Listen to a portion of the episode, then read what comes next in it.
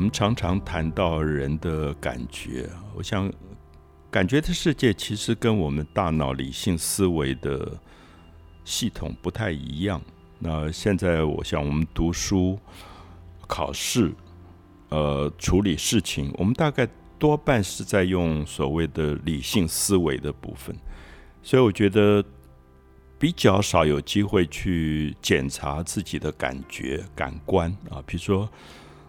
眼、耳、鼻、舌、身，我们的眼睛它是视觉，它是一个感觉的器官；耳朵它听觉，它是一个听觉的器官。那其实眼睛、耳朵的视听，我们谈的还比较多，因为在教育里常常会用到看艺术品或者听音乐，都跟视听有关。可是有三个感官，我觉得是特别被。现在正统教育有一点忽略的，就是味觉、嗅觉跟触觉啊。我们对自己的触觉，比如说冷暖，我们跟一个人拥抱的时候，身体里面的很多触觉的记忆，我们很少有机会去分析它。还有像嗅觉，嗅觉其实非常复杂，每一个人身上都带着很特殊的气味。那在动物的世界是非常依靠嗅觉的，他们靠着嗅觉寻找好多的东西。那我们现在在成语里面还留着一个成语，很有趣，就叫做“气味相投”。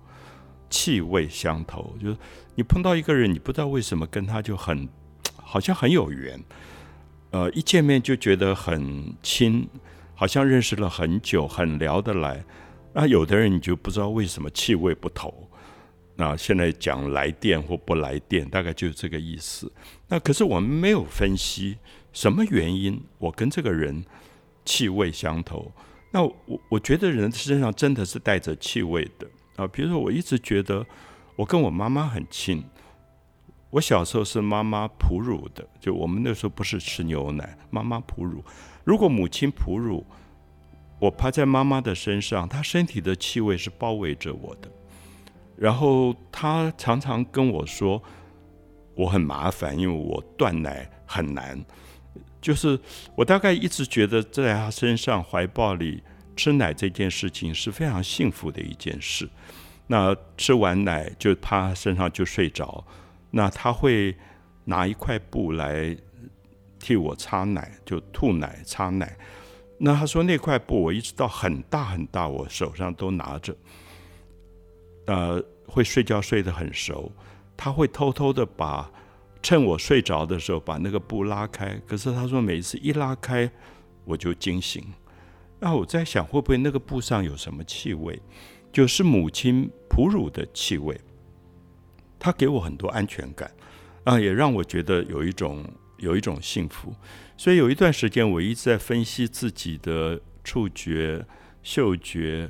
还有，比如说，我们今天可能要谈到像味觉，那味觉在我们的生活里面占多么重要的成分？我们几乎从早上起来开始，你刷牙，牙膏就有气味，水也常有气味。我在台北刷牙，跟在高雄刷牙，我知道那个自来水的气味是不一样的。那其实我们对于味觉的敏感度非常非常的高。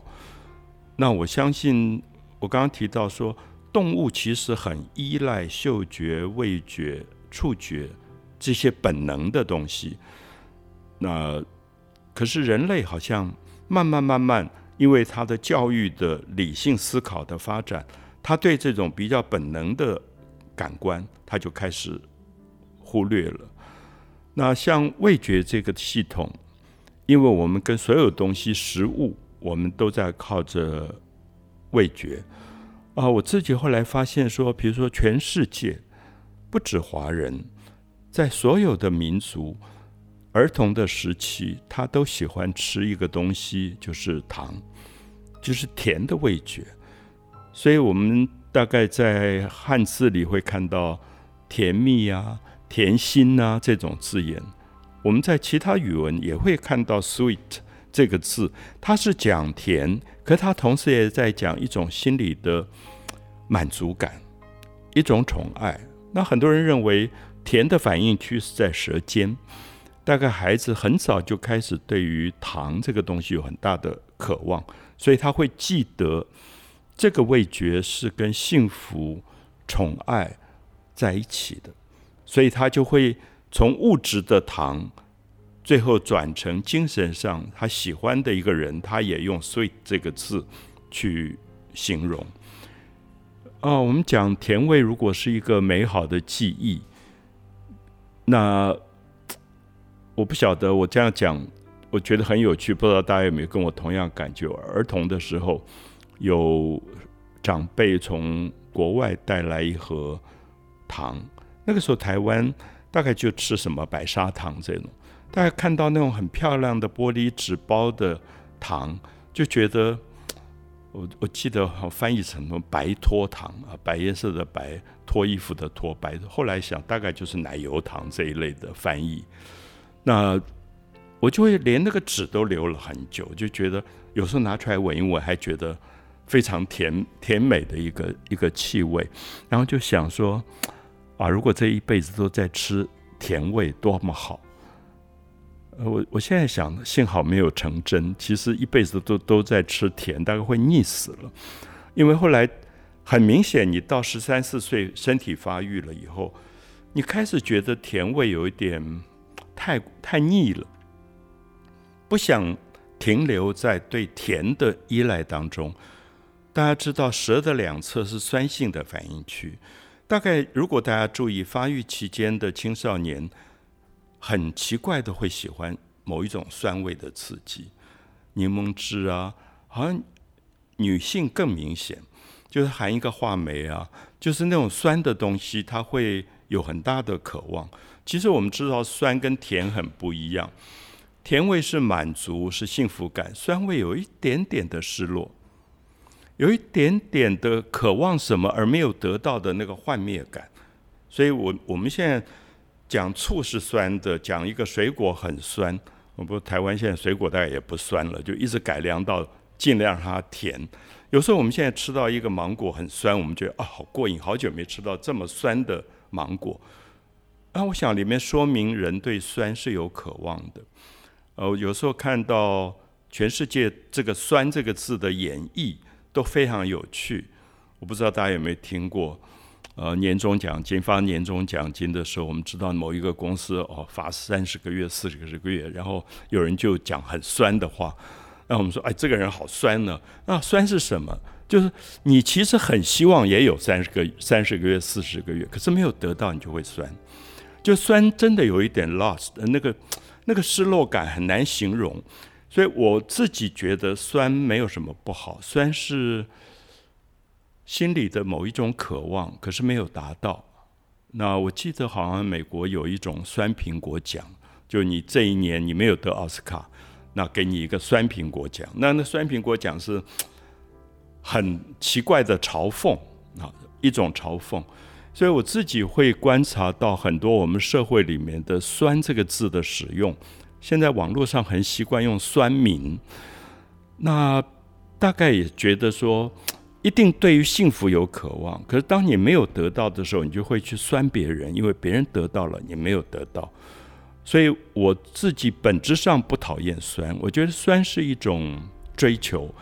可是我大概也要提醒，酸其实很危险。